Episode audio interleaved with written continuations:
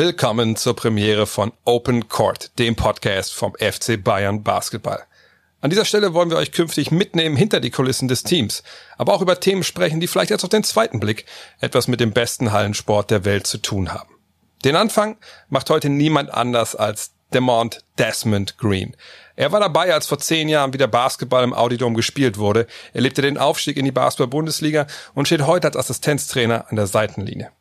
Doch Desmond kommt nicht allein zu Wort. Er holt auch seinen alten Spezi Chevy Troutman ans Telefon, um über die alten Zeiten zu plaudern.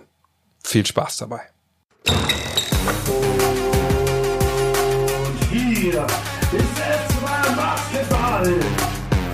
Ja, so Podcasts machen voll Bock, ey. Und heute zur Premierenfolge von Open Court begrüßen wir niemand anders als Desmond Green. Hi, Desmond. Hi Dre, alles gut? Ja, bei mir läuft's, bei dir auch. Du kommst aus dem Training gerade? Ja, das ist schon jetzt ein paar Stunden her, aber ich fühle die Nachwirkung noch ein bisschen. Ja, du meintest eben schon, wurde ein bisschen lauter, aber so soll es ja im Training auch sein. Und ich glaube, ja, wir wollen heute ein bisschen drüber sprechen, über, über deine Karriere vom FC Bayern. Zehn Jahre Audidom ist ja gerade ein, ein, großes Thema und du hast ja von Anfang an miterlebt hier im Audidom, wo wir ja auch gerade sitzen.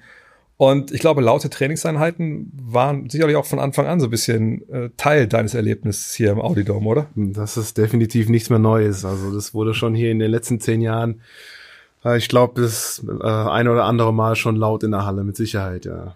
Dann müssen wir zurückgehen. Also du bist damals ja hergekommen, also der Hauptgrund war wahrscheinlich Dirk Bauermann, damals in, in der Pro A, hast dich damals fürs Projekt äh, FC Bayern entschieden, aber bevor ich dir Worte in den Mund lege, geh nochmal zurück in der Zeit damals. Du gehst zu FC Bayern, warum? Äh, warum? Ich meine, ich muss da noch so ein bisschen, noch ein bisschen weiter zurückspulen. Ähm, lustige Geschichte. Ich habe die, glaube ich, schon ein, zweimal erzählt, als ich in Griechenland gespielt habe für mhm. Larissa. Und da war auch die Saison äh, kurz, kurz vor dem Ende. Und dann äh, bin ich mit, mit meiner Familie nach Saloniki gefahren. Und dann waren wir da spazieren. Und dann haben wir, habe ich mit meiner Frau auch gesprochen, okay, wie geht's jetzt weiter? Ne? Erstmal zurück nach Bamberg, weil da haben wir ein Haus gehabt und dann schauen wir mal, was auf uns zukommt. Und ähm, ich meine, ich bin schon in Köln gewesen, äh, weil ich da meine Frau kennengelernt habe, in Berlin gespielt, Bamberg gespielt und so. Meine Frau meinte irgendwann mal, ey, München ist doch eine coole Stadt, ne? Wieso haben die kein Basketball? Ich sage, die haben, aber die spielen halt äh, da zweite Liga. Und aber das wäre doch mal was. Und ungelogen, gefühlt zehn Minuten später klingelt's Telefon. Krass. Und Bauermann ist am Telefon. Meine so, Des, was machst du? Ja, ich gehe gerade spazieren. Dieses, pass auf, ich musste was erzählen. Es ist noch nicht zu 100 Prozent, aber ähm, bevor es 100 Prozent ist, möchte ich einfach mal so deine, deine Meinung wissen.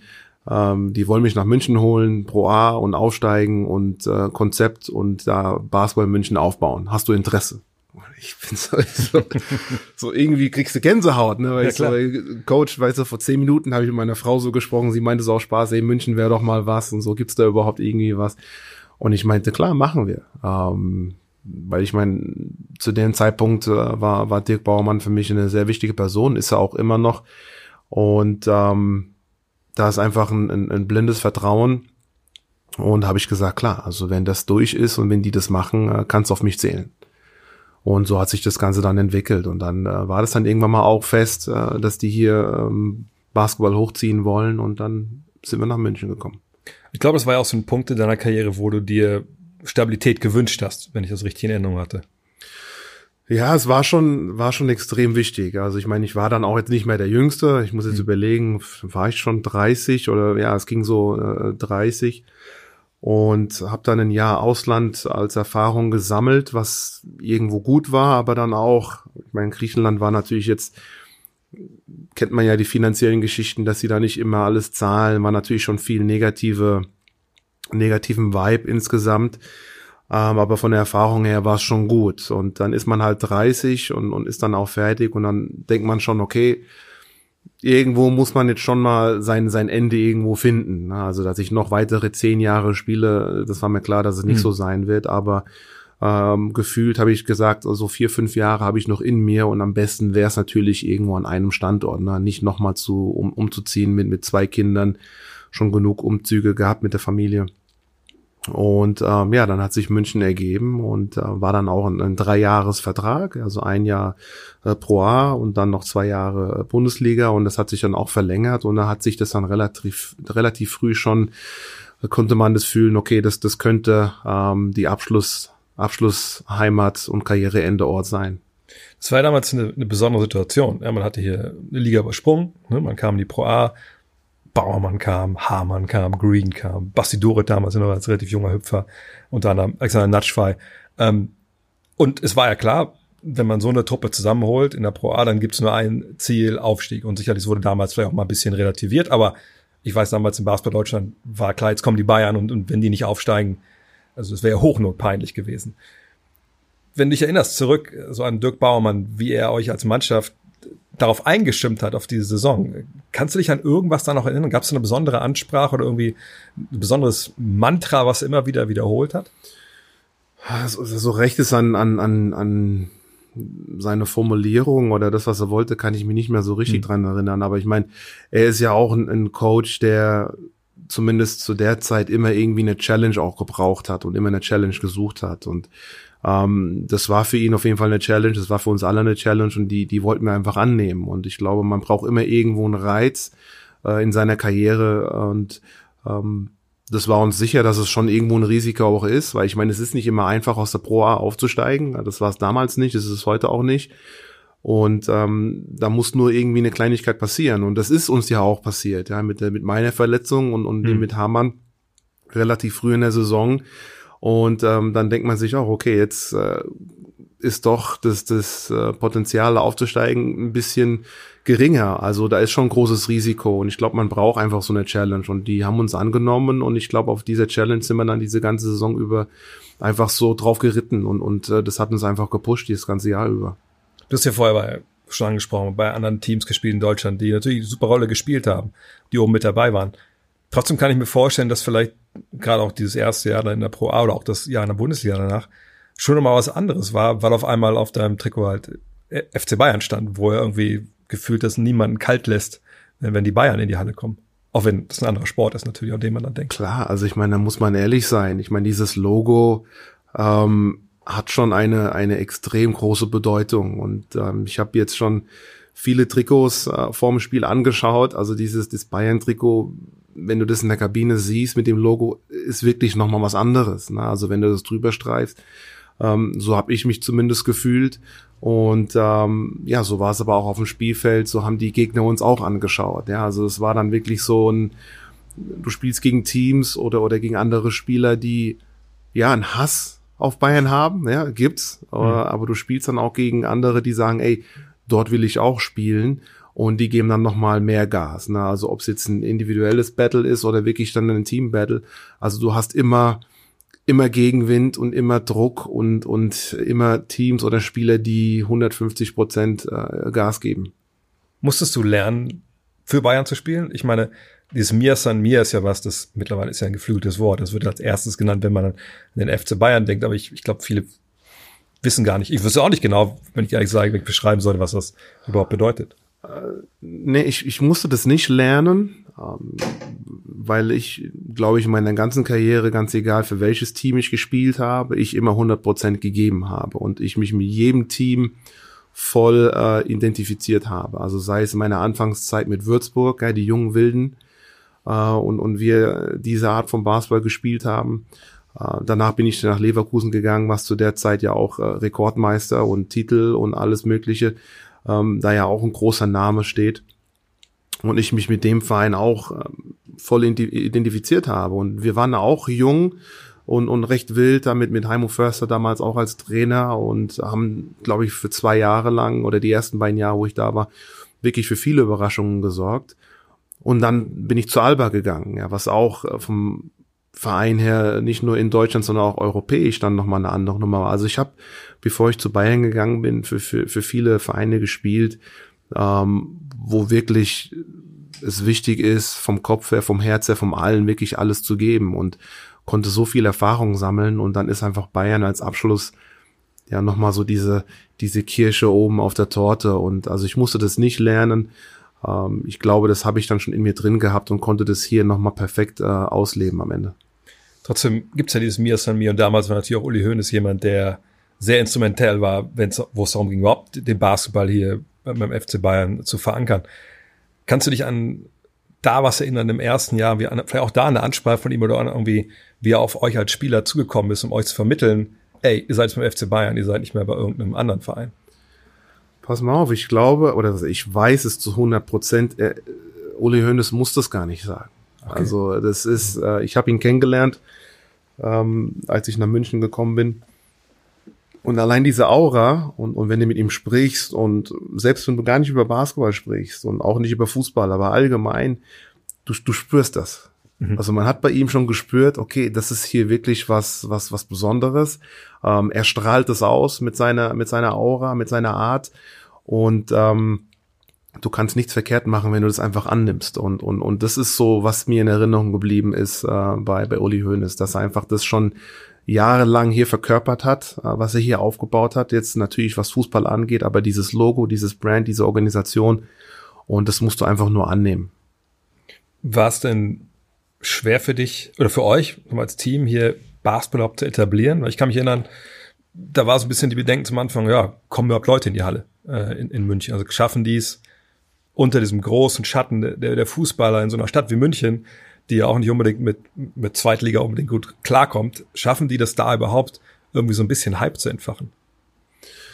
Ah, das war bei mir kein Bedenken. Mhm. Ähm, für mich war natürlich in erster Linie erstmal wichtig, ähm, das als Mannschaft, dass man sich da findet. Und äh, das, das, das andere kommt dann automatisch. Also ich glaube, selbst wenn wir vom ersten Spieltag an nur mit zehn Zuschauern angefangen hätten ähm, bin ich mir jetzt, oder war ich mir zu 100% sicher, das wird von Spieltag mehr zu mehr und mehr und mehr und mehr und dann am Ende haben wir eine volle Halle. Also da, da wusste ich, dass man sowas auf jeden Fall aufziehen kann. Aber die Zuschauer waren von von Anfang an schon da und und äh, haben diesen Hype auch schon schon mitgefühlt. Und ähm, ja, also hat sich das im Endeffekt schon mal ergeben, dass wir dann nicht von Spiel zu Spiel steigern mussten, sondern die waren von Anfang an schon da. Ich habe Dirk Baumann über die Jahre natürlich auch begleitet, Nationalmannschaft. Ähm, dann weiß ich, war ich auch mal hier. Da war noch alles anders hier im Audidom. Also man kennt ja schnell, also gerade was so die Facilities angeht, kaum wieder. Da hat er, glaube ich, an einer anderen Ecke von der Halle noch sein kleines Büro gehabt. so Und ich, ich glaube, die meisten kennen natürlich nur eine Seitenlinie, ne, als einer, der sehr intensiv war als Coach. Immer in schwarz. Also es gab ein weißes Polohemd vom, vom DBB. Und ich weiß nur, dass er damals immer, wenn er SMS geschickt hat, immer mit seinem T9, immer am Tickern war, Ticker, Ticker, Ticker, Ticker, Ticker. Ähm, Hast du irgendeine Anekdote aus der Zeit von ihm, die ihn so verkörpert und was er hier für, für den FC Bayern bedeutet hat?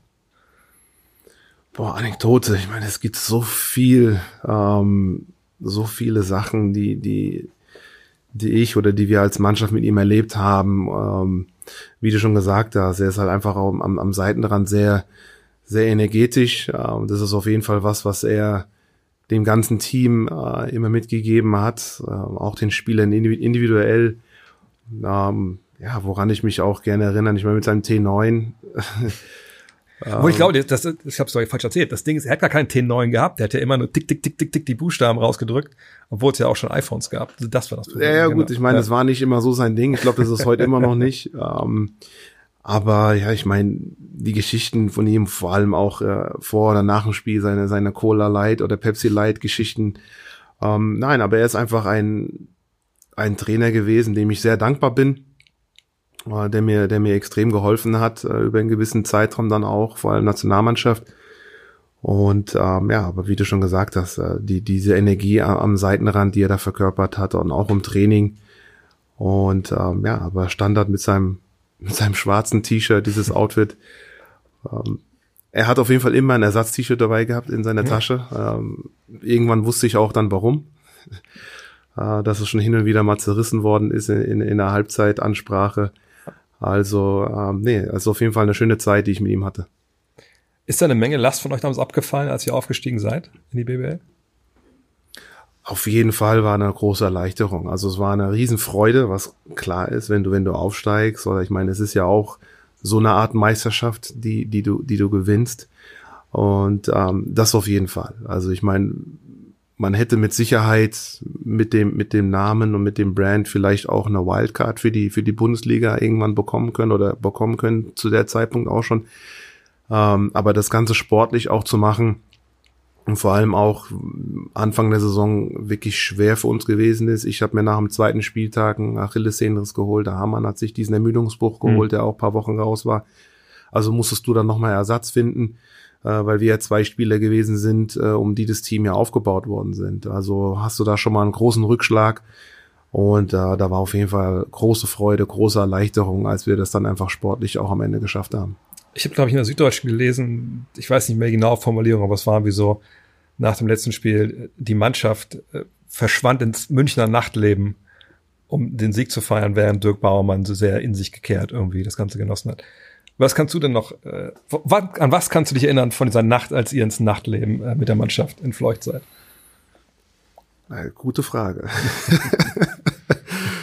ich weiß gar nicht, wo wir hingegangen sind. Ähm, ich weiß es echt nicht. Also wir haben extrem gut gefeiert, noch in der in der Eishalle. Ähm, da weiß ich noch, wie wir über das Parkett ge gegleitet sind und gerutscht sind. Äh, Bierdusche, Klassiker und dann meine Frau uns irgendwo noch hingefahren. Also wir haben dann noch einige Autos gehabt.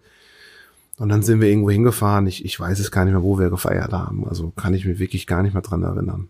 Auch gar nicht mehr, wann du nach Hause gekommen bist, wahrscheinlich. Das auch nicht mehr, nee. Also ich weiß, dass meine Frau mich dann natürlich nach Hause gebracht hat, aber wo wir letztendlich gelandet sind, weiß ich gar nicht.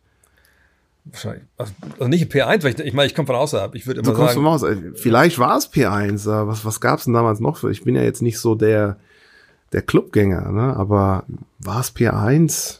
Vielleicht war es sogar P1, ich bin mir gar nicht mehr sicher.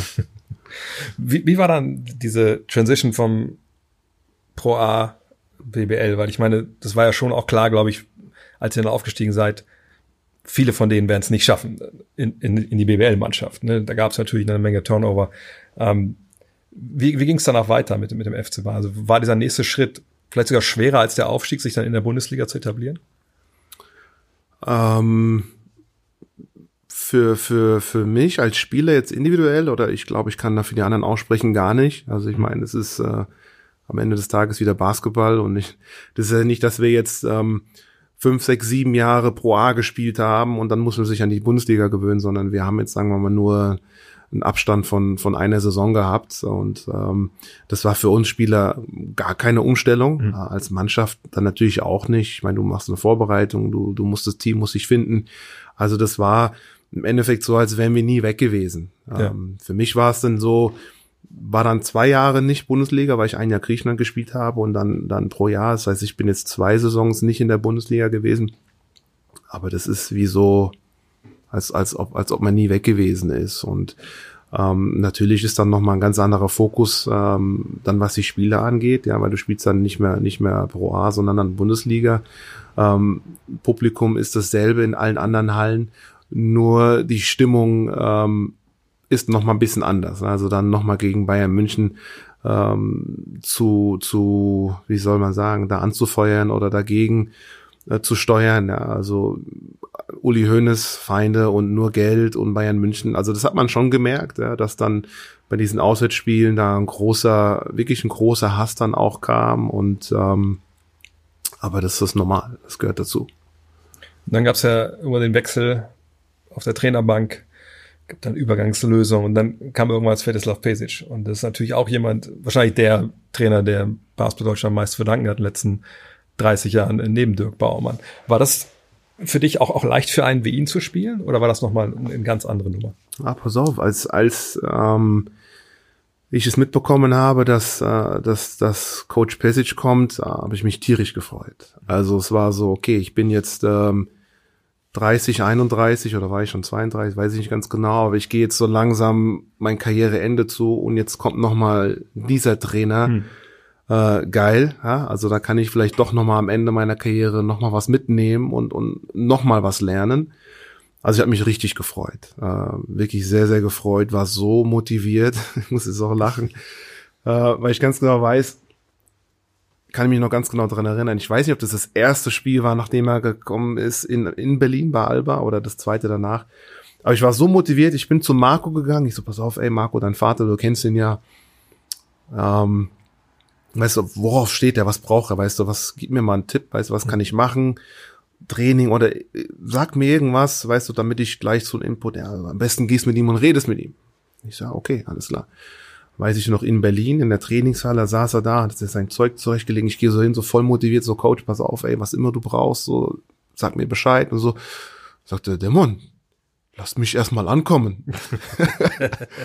weißt du, so direkt Ja. erstmal den, äh, ich, aber ne, war normal. Aber es war für mich äh, eine, eine sehr, sehr gute Zeit mit ihm. Natürlich war es schwierig, ähm, gerade die Anfangszeit, weil, weil die Art und Weise, wie er coacht und, und auch äh, bei den Spielen rotiert, musste ich mich erstmal dran gewöhnen. Ja, also ich habe meine ganze Karriere immer viele Minuten gespielt, ganz egal für welchen Verein. Und dann waren die ersten, ich glaube, fünf, sechs, sieben Spiele ähm, kaum gespielt, gebencht, durchgesessen und da musste ich das auch erstmal so ein bisschen verarbeiten. Ich so, fuck, weißt du, ich meine, klar, Hm. oh, jetzt habe ich ein falsches Wort gesagt. Ja, ist alles gut. Ähm, ist okay, ich meine, ich weiß, dass meine Karriereende so die nächsten Jahre kommt, aber dieses Jahr, diese Saison äh, kommt noch ein bisschen zu früh und das war so ein bisschen in meinem Kopf und dann plötzlich habe ich sieben, acht Spiele angefangen Hm. und viele Minuten gespielt. Ne? Und ich so, okay, das ist so sein, sein Ding irgendwie. Er rotiert, mal spielt man, man, man muss auf jeden Fall immer ready sein.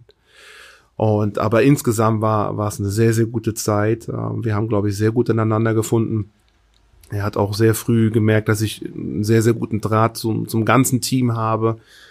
Und ähm, obwohl ich kein Captain war, ähm, war ich so für ihn auch dann quasi so ein bisschen dieses, dieses Bindeglied zum, zum Team. Und es war eine sehr, sehr schöne Zeit auf jeden Fall. Es ist manchmal spannend, wie so am Ende von Karrieren sich dann so die, diese, diese Rolle halt wandelt, genau Ja. was du gerade beschreibst, dass man aber auch so ein bisschen, ich will nicht sagen zum Co-Trainer wird, aber einfach zu so einem Vertrauten vom Coach, oder? Auf jeden Fall. Also das habe ich dann schon, das war dann schon nochmal ein Zeichen auch, okay, äh, ich gebe jetzt alles, was ich noch, noch geben kann die nächsten Jahre und ähm, konnte von ihm auf jeden Fall nochmal sehr, sehr viel lernen. Also wirklich Basketball nochmal in einer ganz anderen Perspektive mitzubekommen.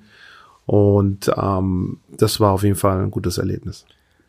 Kannst du auch, oder vielleicht war das ja auch schon der Punkt, oder, oder war das ein Punkt, wo du schon gedacht hast, okay, Coaching, das ist so der nächste Step für mich, dass du auch da schon bewusst vielleicht äh, darauf geguckt hast, wie er das mein, macht. mein erster, ähm, mein erstes Ziel nach Basketball war eigentlich, ähm, ich wollte so eine Mischung machen aus ähm, Athletiktrainer und Basketball-Individualtrainer. Also es gab's äh, in Amerika gab's es ja auch schon lange so Tim Grover, weißt du, Mhm. der in, in, im Athletikbereich hier MJ und, und Dwayne Wade und dann gab's noch ein gab's einen Aiden Raven heißt er. Das ist so, der hat damals Chris Paul ähm, trainiert. Also ich wollte so ein bisschen in diese Richtung gehen. Ne? Also Athletikbereich, äh, meine ganze Erfahrung ähm, da mitnehmen und auch in diesen Individual-Basketball-Bereich. Also diese zwei Komponente wollte ich machen, sei es jetzt wirklich individuell, ja, Mhm. dass man mich bucht oder keine Ahnung was, oder halt in einem Team.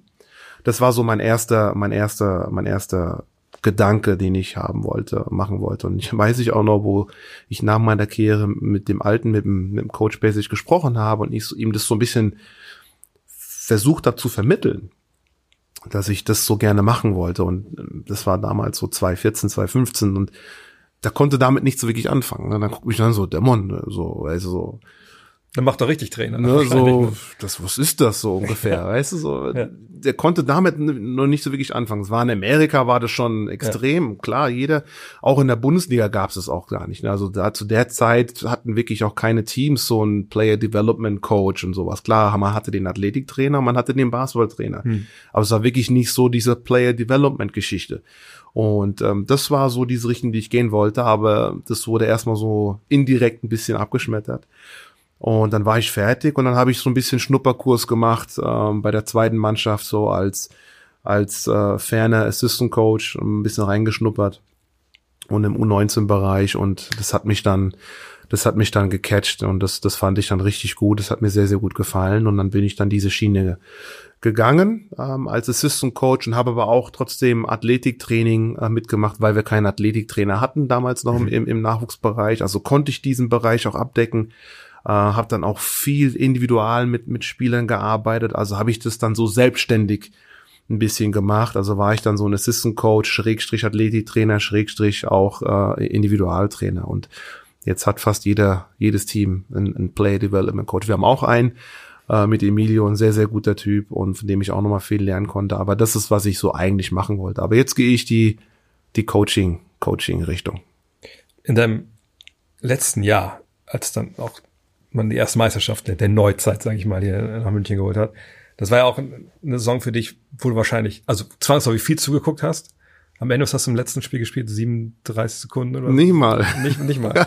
äh, War das, war das schwer für dich dann loszulassen nach diesem Jahr oder war das was, was du in einem Jahr, was sich da klar abgezeichnet hat? Das hat sich schon, das hat sich schon abgezeichnet, aber es liegt auch hauptsächlich daran an meinen Verletzungen. Ähm, Also ich habe dann durch meinen durch meinen Knöchelbruch da in Berlin, den ich 2000 oder 2006 hatte ähm, und meine Kniegeschichten, das hat sich in dem Training schon bemerkbar gemacht. Hm. Ne? Also gerade auch damit mit Coach Pesic, äh, das Pensum ähm, das habe ich schon gemerkt, dass nach den Trainings am nächsten Tag äh, das ist schwer aufstehen und so. Und das war für mich, sagen wir mal, der Hauptgrund, wo ich sagen würde, okay, auf, vor allem auf dem Level geht es nicht mehr. Ähm, ich hätte ohne Probleme und ich weiß, ich habe auch noch ein paar Angebote äh, bekommen, als ich hier Mhm. aufgehört habe, wollten mich noch einige Teams haben und es wäre mit Sicherheit auch gegangen, weil die nicht dieses Pensum fahren und, und auch nur ein Spiel die Woche. Also hätte ich auf jeden Fall noch mit Sicherheit ein paar Jahre spielen können, wenn ich das Pensum ein bisschen runterfahre. Ich wollte aber nicht mehr umziehen. Hm. Und äh, habe mich hier so wohl gefühlt, dass ich mir gesagt habe, nein, ich mache jetzt direkt einen Schlussstrich und, und, und quäl mich da jetzt nicht mehr weiter und versuche da jetzt eine neue Schiene hier in, in München aufzubauen. Schloss sich da ein bisschen auch der Kreis mit der Meisterschaft für dich, auch wenn du natürlich da jetzt nicht so viel beigetragen hast? Ja, ich meine, ähm, spielerisch habe ich nicht viel beigetragen, aber ähm, trotzdem jeden Tag in der Halle. Ich meine, ich habe ja auch trainiert. Es ist ja nicht so, Hm. dass ich jetzt gar nicht trainiert habe, Ja, sondern war ja auf dem Spielfeld und konnte in dem Jahr Delaney ärgern, konnte Bryce weiter ärgern, ähm, äh, konnte Hamann ärgern, konnte diese ganzen Spieler, Nini hat äh, äh, da weiter in dem Training ärgern und, und meinen Körper geben und ähm, denke mal, habe es denen im Training äh, wirklich nicht leicht gemacht. Also von daher ähm, war das schon sehr, sehr hilfreich. Aber das, das hat sich schon so ein bisschen angedeutet. Und dann mit der Meisterschaft, mit dem Sieg, ähm, ja, war das im Endeffekt dann, sagen wir mal, ein No-Brainer. Ich glaube, das ist auch so eine Rolle von so, so Veterans, die oft unterschätzt wird, ne? dass aber Leute da sind. Oft sagt man ja, das sind die Youngster, die kommen ins Training und die hasseln und die, die challenge so ein bisschen die Etablierten. Aber ich glaube, es ist halt wichtig, dass man eben auch solche Leute hat, wie du es in dem Jahr halt warst, jemand, der weiß, worum es geht, der vielleicht die Jüngeren auch nochmal ein bisschen challengen kann und eben auch, ich will nicht sagen, so, so ein entfernter Assistant Coach ist, aber schon jemand ist, der auch so ein bisschen für, weiß ich nicht, für die richtige Psychologie in der Mannschaft sorgt. Ja, aber das ist wichtig. Ich meine, Ja. ähm, ich bin nie ein Egoist gewesen, ich bin nie ein, ein, ein, ein Selfish Player gewesen und wenn ich, glaube ich, in diese Richtung gegangen wäre, äh, Karriereende und danach spiele ich eh nicht mehr, also kann es mir jetzt egal sein. Ähm, das passt nicht zu meinem Charakter. Ne? Also ich weiß, was für mich wichtig ist, ich weiß, was fürs Team wichtig ist und ähm, in der ganzen Karriere, man muss immer irgendwelche Opfer bringen. Das gehört einfach dazu. Ja, bring sacrifices. Und, und, und in dem Jahr ist es äh, mein Sacrifice gewesen. Ja, also, dass ich da fürs Team trotzdem da bin, das Team zusammenhalte. Und ich weiß auch, dass dieses Jahr wirklich sehr, sehr schwer gewesen ist mit, mit, mit, mit Coach auch, Coach und Spielern.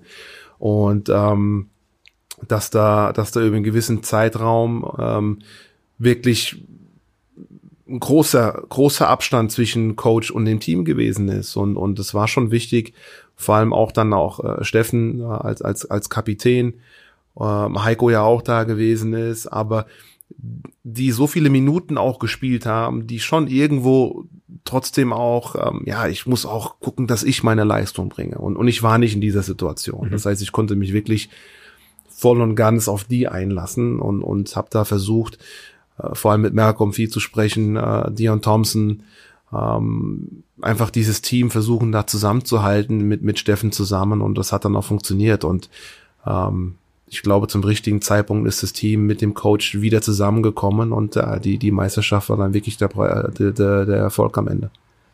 Und heute bist du selber Coach. Jetzt natürlich im Stab von Andrea Trinchieri, ähm, MBBL-Champion geworden. Würdest du schon sagen, dass das so eine, weil im Fußball hat man das über Jahre mitbekommen, ne, dass es so ein bisschen Nestwärme gibt beim FC Bayern. Ist das beim Basketball auch so? Seid ihr, ist das eine Familie? Ist das, ist das mehr als nur ein Verein, wo man ein bisschen Basketball spielt und seine, seine Checks abholt? Und wenn ja, wie würdest du das be- beschreiben wollen? Ah, Auf jeden Fall. Also für mich auf jeden Fall ist es nicht nur hier, um, um, um die Checks abzuholen. Also ich bin seit dem ersten Tag hier und, und ich sehe von Jahr zu Jahr, wie sich hier alles weiterentwickelt. Ne? Also mehr Mitarbeiter und die, die Büros werden größer und mehr und mehr Verantwortung. Und klar gibt's immer irgendwelche Sachen, die die letzten Jahre immer ausgetauscht worden sind, wie Spieler oder auch Trainer.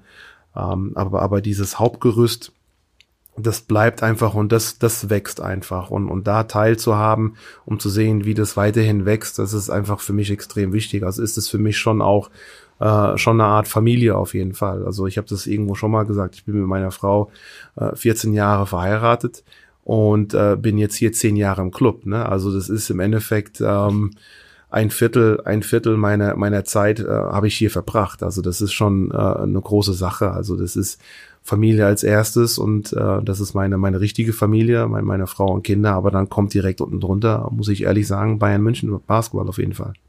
Und dein Trikot hängt ja auch hier. Und das Trikot hängt auch da, auf jeden Fall. Also das ist ja dann auch nochmal ein Zeichen vom Vereinsseite aus. Da bin ich auch Marco extrem dankbar für, äh, dass sie das damals ähm, die Idee hatten und, und es in die Wege geleitet haben, da diese zwei Trikots auf jeden Fall aufzuhängen. Ich habe hier ein paar Fragen bekommen von dabei war. Für die, Von der, oh, von der gespannt. Bayer Schnellfragerunde. Ja. Schnellfragerunde. Ich Also- bin so kein Schnellantworter. Bisher haben alle ihre Zeit gebraucht bei diesen Fragen. Glaube ich. Äh, fangen wir mit Nummer eins an. Wie oft schaust du dir Spiele aus deiner aktiven Karriere noch an? Spiele kann ich gar nicht mehr anschauen, weil ich meine, zu meiner aktiven Zeit äh, muss ich noch wahrscheinlich VHS-Kassetten irgendwo suchen. Oh, nein, nein. Also YouTube Also Spiele, ja, aber selbst auf YouTube, ich meine, damals wurde noch nicht so viel aufgezeichnet. Also ich meine, es gibt den Blog von Dwayne Wade auf YouTube. Ich glaube, es gibt noch, Dein Knöchelbruch gibt's sicherlich auch noch den gibt's YouTube, auch den noch. Ich man weiß, dass mein sehen, Sohn vor irgendwann mal, äh, falls, äh, vor ein paar Monaten kam an, ey, bei der Weltmeisterschaft gegen Argentinien, äh, gegen Argentinien hast du ja richtig geballt. Also das weiß ich auch noch. Da habe ich ein gutes Spiel 2010 gehabt, aber das, da habe ich die, die ganzen Spiele habe ich nicht. Also es sind so ein paar kleine YouTube-Ausschnitte, die, die ich hin und wieder noch zu sehen bekomme. Zweitens, was wäre der größte Kritikpunkt von Coach Green an den Spieler Green? Größte Kritikpunkt, boah, ähm, ist schwer. Ähm, vielleicht würde ich mich selber kritisieren, boah, dass ich, als ich noch jünger war, aber ich meine, das kann ich mir, das bin ich nicht selber schuld. Ähm, vielleicht hätte ich ein bisschen mehr mit dem Ballhandling arbeiten sollen. Das hätte ich jetzt auch gesagt, ehrlich gesagt. Ja, siehst du, auch ja, gesagt, also. stimmt. Äh, Dein Tipp, und das, wenn man dich sieht, wie du aussiehst, dann ist das eine berechtigte Frage. Dein Tipp, um sich auch nach der Karriere fit zu halten. Na gut, einfach nach der Karriere, ich glaube, es ist wichtig, einfach weiterhin, weiterhin Sport zu machen, ganz egal, ganz egal, was es ist. Also ob man jetzt weiterhin Basketball spielt, äh, ich glaube, es ist einfach extrem wichtig, weiterhin sportlich, äh, sportlich weiterzumachen. Ich habe dann während meiner Karriere viel Tennis gespielt, ähm, aber dann nach der Karriere vermehrt. Also das ist so eine Sportart, die ich auf jeden Fall nach meiner Karriere noch, noch gemacht habe. Tennis, auch mit Nowitzki damals, oder? Ja, da haben wir noch eine Rechnung offen. Der hat Ja. mich einmal richtig platt gemacht und ähm, das kann ich nicht auf mir sitzen lassen. Ja, Ist ja auch, das kann man auch schwer vorstellen, dass man so ein bisschen um ihn, um ihn rumspielt, oder? Nee, der Dirk ist tough im Tennis, wirklich. Dann Nummer vier. Thema Aberglaube. Hast du als Coach Rituale? Nee, ich bin nicht so, so Aberglaube. Nein, also ich habe keine festen Rituale, dass ich irgendwie was als erstes mache und dann das zuletzt oder diesen das. Nein, gar nicht. Und dann hier eine Frage, die ich auch noch Paul Zipser demnächst stellen muss. Und deswegen stelle ich sie dir jetzt auch schon mal. Wie hat Paul Zipser deine Karriere beendet? Ähm, ja, das war in meinem letzten Jahr. Und es war so die Anfangszeit noch, wo, wo Paul noch sehr grün hinter den Ohren waren. Und ich glaube auch Anfang der Saison, die ersten Monate, ich auch noch sehr ehrgeizig gewesen bin und noch in dieser Phase gewesen bin, ich will es allen noch zeigen, obwohl es geht schon wahrscheinlich Richtung Karriereende, aber ich will es allen zeigen, dass ich trotzdem noch jedes Mal im Zwölferkader bin und als Joker ready bin, um, um eingesetzt zu werden. Und wir waren halt dann auch mit der, mit der deutschen Regelung und 13. Mann und dann weiß ich noch irgendwann mal wurde nicht, wir sind nach Würz, war Würzburg-Spiel auswärts. Und es wurde von den Trainern her nicht kommuniziert, welcher Zwölferkader sich in den Bus setzt. Also ich mit meinem gesunden Ego habe meinen Koffer ganz normal genommen und setze mich in den Bus. Und, und Paul Zipser sitzt auch im Bus. Also ich war, wusste, wir sind 13 Leute im Bus. Also irgendwas stimmt nicht. Und irgendwann mal stieg halt Coach Pesic vorne ein und guckt so und dann so, Green, du bleibst hier. Oh, oh. Also, weißt du, das war dann so, okay, Pauli. Aber das war für mich dann auch, ähm, nicht der Startschuss, um enttäuscht zu sein, sondern irgendwo habe ich es ja auch gespürt. Ein Reality-Check. Weißt du, irgendwo hat man es gespürt, aber es war dann so ein bisschen so äh, Prinzip. Weißt du, warum wird es nicht vorher kommuniziert? Ich setze mich jetzt einfach mal trotzdem in den Bus, aber irgendwo hat man es dann schon gespürt. Ne? Und das war dann für mich nicht so, okay, ich bin jetzt enttäuscht, sondern ich habe es gespürt. Ich bin aus dem Bus ausgestiegen, habe den Coach von der zweiten Mannschaft angerufen. Ich so, wann habt ihr Training? Bin dann auch direkt dahin und damit trainiert und dann war für mich so ein bisschen, okay, ich nehme ich nehm Paul so ein bisschen unter meine Fittiche und, und habe dann auch im Training immer dann auch viel mit ihm geredet, ähm, der ja da auch noch jung war und ja, habe ihn so ein bisschen unter meine Fittiche genommen und ähm, viel auf ihn eingesprochen, dass er einfach dann selbstbewusst diese, diese, diese Rolle da übernehmen sollte als zwölfter Mann und irgendwann war er auch schon kein zwölfter Mann, hat dann auch mehr und mehr Vertrauen bekommen und habe dann auch gesehen, dass, dass da auch viel Potenzial in den Jungen, Jungen ist und das ist immer so, ne? wenn von einem Spieler die, die Karriere zu Ende geht, geht, beginnt von einem anderen, beginnt die Karriere. Das war ein schönes Schlusswort. Und hat ja auch ganz gut funktioniert. Definitiv, um definitiv. Geht. In diesem Sinne, Desmond, vielen, vielen Dank für deine Zeit, für unsere erste Ausgabe von Open Court. Und dann gerne. müssen wir auch mal demnächst noch mal ein bisschen länger quatschen einfach über Ja, jederzeit. Also ich bin hier zu Hause. Also wenn du hier bist, ähm, dann, dann baust du dein Setup auf und dann können wir jederzeit quatschen. Genau, du machst ein bisschen Musik an deinem DJ-Set und ich mache ein bisschen Genau, ich Podcast. habe jetzt hier auch ein neues Gerät, was ich gleich mit nach Hause nehmen werde. Es kann sein, dass du das vermissen wirst, aber Ich du, wei du auf. weißt, wo es ist auf jeden Ich Fall. weiß, was es ist. In diesem Sinne, Desmond, danke. Ciao. Sehr schön. Und jetzt nochmal als äh, Special Part hier von der ersten Ausgabe von Open Court. Chevy Troutman ist zu Gast, wird live interviewt hier von Desmond Green über die guten alten Zeiten. That's good to see you. Good to see you, man. You too. Always. It's always good to see that brand. Of course. Okay, now it's only the Adidas. You know, I didn't I didn't wear now anything with the Bayern logo. But but the Bayern logo is in the heart, you know it. Man, that thing that thing bleeds in me now. You know. It was, it was it was definitely special to be a part of it. There you go. There you go. Hey, then then um tell me something like um what is the most you can remember being at the Audi Dome? I got I got one story that I'm going to share with you. You probably I don't know if you remember it, but um I want you to start first. But if you have problem remembering something, then I, I can start if you want.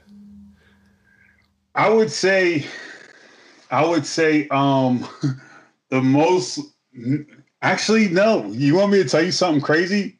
A memory that I just had recently. I watched that uh remember we was doing the the videos for or no, it wasn't the videos, but everybody started doing the Harlem Shake thing. in the locker room. Yeah, in the locker room, that thing popped up on one of my um one of my YouTube suggestions or something, and I watched it and I watched it all the way through. And I start, I didn't even really watch it like that when we did it, but like watching it now, that thing was bananas. But the crazy thing is, is that a few days after that, I had a dream. Uh, I don't know if you know anything about lucid dreams, but I had a dream about that situation, but I was on the outside of the locker room watching it. It Crazy. it was kind of it was kind of weird. Hey, that was funny though. We were good. We had a good one. We had a good one. Probably, probably, probably the best Harlem Shake uh, uh, next to the Miami Heat one.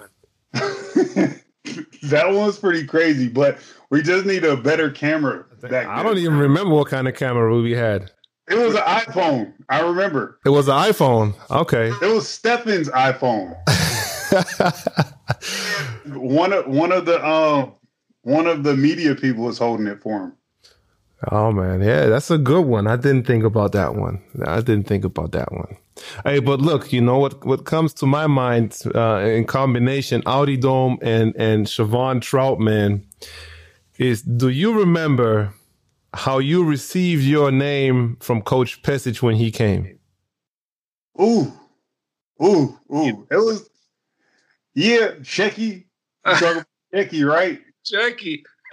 yeah, I had no clue what was going on, but hey, you know, we knew we knew we had to do something special, and if that's what he was going to call me, you know, you know what I was there for. I remember that man. He came. I don't know. It was his first or second practice, whatever. And then he's like, he's calling me, and asking like, okay, you know, who, who's that guy? You know, okay, who's that guy? Who's that guy? And then, you know, pointing at you, I was like, you know, that's Siobhan Troutman. He's like, what, what, who? I was like, Siobhan Troutman. So I was like, okay, he's too much. So I was like, Siobhan. I was like, who? What? Okay, let's keep it short. I told him like Chevy. We all call him Chevy. He's like, oh, what? What? Shecky. He's Shecky. And then he calls you Shecky, and you was like looking at him like, yo, my name is Chevy. Shecky. No, Chevy. No, Shecky. So from that day on, the Audi Dome and, and Siobhan Troutman became to to Shecky. That, that was hilarious. Yeah, it's it's crazy because like you know we uh he was he was tough with me a lot of the times when I was there, and I never knew why. But like you know later in my career, when I think back on it, I knew that he was just trying to push push the best out of out of a player. Man, you was you was one you was one of his favorites. You was one of his favorites.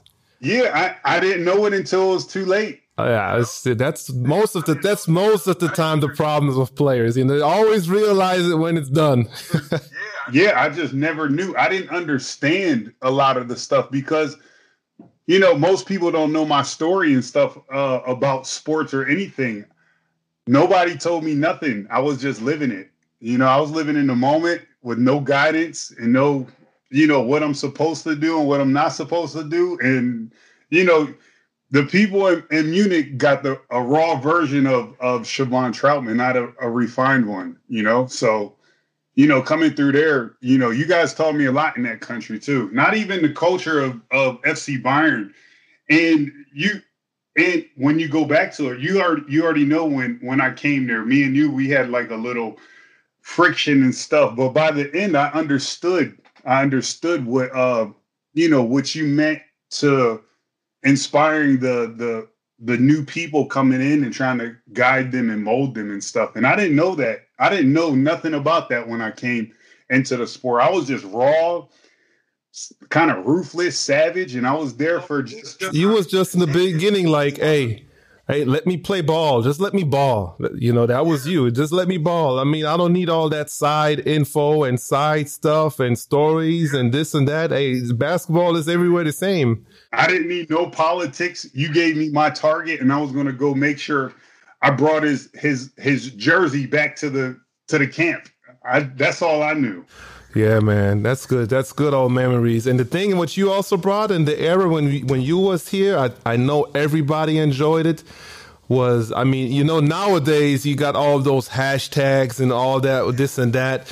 But when you was here, there was not much of that Instagram stuff. Just a little bit, just starting. But I, I just keep remembering you bringing the word streets. Streets, that was you, and and, hunt, and hunting for food, baby. Yeah, I, yeah. Uh, social media was just starting to get super, you know, mainstream and popular, and I always was, you know, I was always fond of that kind of stuff, like promoting, marketing, being on the camera, just trying to bring some some happiness to like you know some of the space because sometimes it was it was difficult. It's difficult to come to work. Hey, now you you now now in this days here with the social media stuff we have now compared to ooh, we would you would go you would have a you have one million followers. I tell you. I know it, it would have been different if if we came through it around this time because it, it was fun and and the the media people there they they was real creative and a lot of the people were afraid to be in front of the camera and they knew that if they came to me like it, it was a it was a done deal. I was ready to do anything. Number one pick for the camera. You still got that video where you where you showed us how you how to peel a mango. now I don't have it but it is it's it's loaded. It's uploaded. Oh, and that was that was just some random stuff being bored. You know we had we had to be in the house. So like you know we I do strange stuff in the crib sometimes not crazy but I know. I was like, look at Chevy, man. He's showing how we should peel a mango, man. This guy, this dude. but hey, you still you still ball a little bit. Um, actually, I can. I always get offered like offered to come hoop, but like I'm not really interested in it right now because it's when I look back on it, I'm like, dang, that's an extreme sport. You know, and I can't deal with no hamstring pulls or no no rolled ankles right now if it's not for anything. So I mm. don't really hoop that much, but sometimes if I get a if I get an itch, I'll get out on the court. And trust me, these boys think that they they know how to hoop, but man, they have no idea when they call call call, call a boy to come play. Because I'm playing, I'm I'm being physical. I'm acting like it's for the championship when I get out there. Hey, like always. There you go. There you go. Good. Good. You follow any basketball, like European stuff? I follow I, obviously I follow you guys. Um I follow a few other players because they're they're pretty easy to follow. Some of the other players that we play with, they're not so easy to track or uh, keep up with. But obviously, LeBron and the Lakers, you know, That's simple. yeah, All right. they're easy to watch, and their their play style, and you know his floor generalship, gen, generalmanship, or however you say it. Yeah, he it's easy to watch those guys. No, good, good, good. No, for me, you know, it's it's it's uh, when I when I go back and you know now this season it's it's ten years, ten years of Audi Dome. We're going now in the tenth season, and uh, the last couple of days and weeks, you know, that's a big topic here, and a lot of people, you know, talk to me about it because I'm here since day one, and you know, thinking and talking to you it's it's special, you know, because like you mentioned, you was one of the first, you know, Americans that we, we signed in here at the Audi Dome. You know, we had a very good connection from from day one, you know, where from the coaching and from the club side, you know, they gave me a little responsibility, like, hey, take care of Chevy. I was like, man, you guys giving me a really easy guy to take care of. So it, it, it, was difficult sometimes in between, but but at the end of the day, you know, after a couple of years with a lot of ups and downs, you know, changing of the coach, new coach coming in, and that was very tough for you. But at the end, you know, we won the championship together. So uh, this is this is for me a big uh, uh, accomplishment, you know, winning the championship. And the, the next big accomplishment was, you know, really to get you on the right track uh, in, in those years. yeah i know i man i wish i wish i uh i had a different no i wish i had a better understanding of the road that uh i was traveling in the sports in the sports world you know the political part you know the how you're supposed to show yourself um the responsible part because i was i was a little bit irresponsible at the time and it it took me a while um, while I was there to understand that. And I, ju- I just didn't know. And I can't, I can't, I can, I can only say thank you guys and everybody over there for having the patience to deal with a, a guy like me at that time. I wish that you guys got me a little bit later, but I wish I was there longer, you know. And, you know, if you talk to anybody, you know, um, that knows anything about like some of my my most memorable places, they would always and they know that if I had a chance, I wasn't supposed to be able to play in Germany because of my size and all this and that or whatever. Um, but I really wish that I had a chance to to come over there in y'all's country a little bit earlier. And I probably, I'm, I mean, I probably would have stayed there forever. You know, honestly, most of my career. It was nice. It was really nice. Chevy, hey, good hearing to you. Uh, I gotta go to practice now, and um, let's stay in touch like we did before, and uh, let's keep the keep these memories going. If y'all need to to keep get in contact with, I'm the easiest one. I got a my schedule's pretty free, and I'm always open to be on the camera and, and talk with you guys and do whatever. Perfect, man. Perfect. Hey, you stay healthy. What you got? Make sure, make sure, make sure the fans come and follow my my Instagram page and start following me, please, because I need I need them a little bit. Okay. Hey, see, as soon as this goes out on on the on the podcast that we have, that we that's the first one. Um, the, the, the you will see that your your followers will grow. We will we will make sure. We will make sure. And we need to get me verified. I don't know if I, I can do that, but we we we see what's possible. All right, man. Okay, man. Take care. Ciao. See. Ja, und das war sie dann auch schon. Die erste Folge hier von Open Court. Ihr könnt den Podcast natürlich abonnieren, überall wo es Podcasts gibt, Apple Music, Spotify. Ihr wisst, wo ihr uns findet und auch gerne Feedback geben. Wen wollt ihr gerne hören? Über was wollt ihr Spieler verantwortlich gerne sprechen hören? All das könnt ihr dann in Bewertungen, Kommentare packen. Kümmern wir uns gerne drum. In diesem Sinne, bis zum nächsten Mal.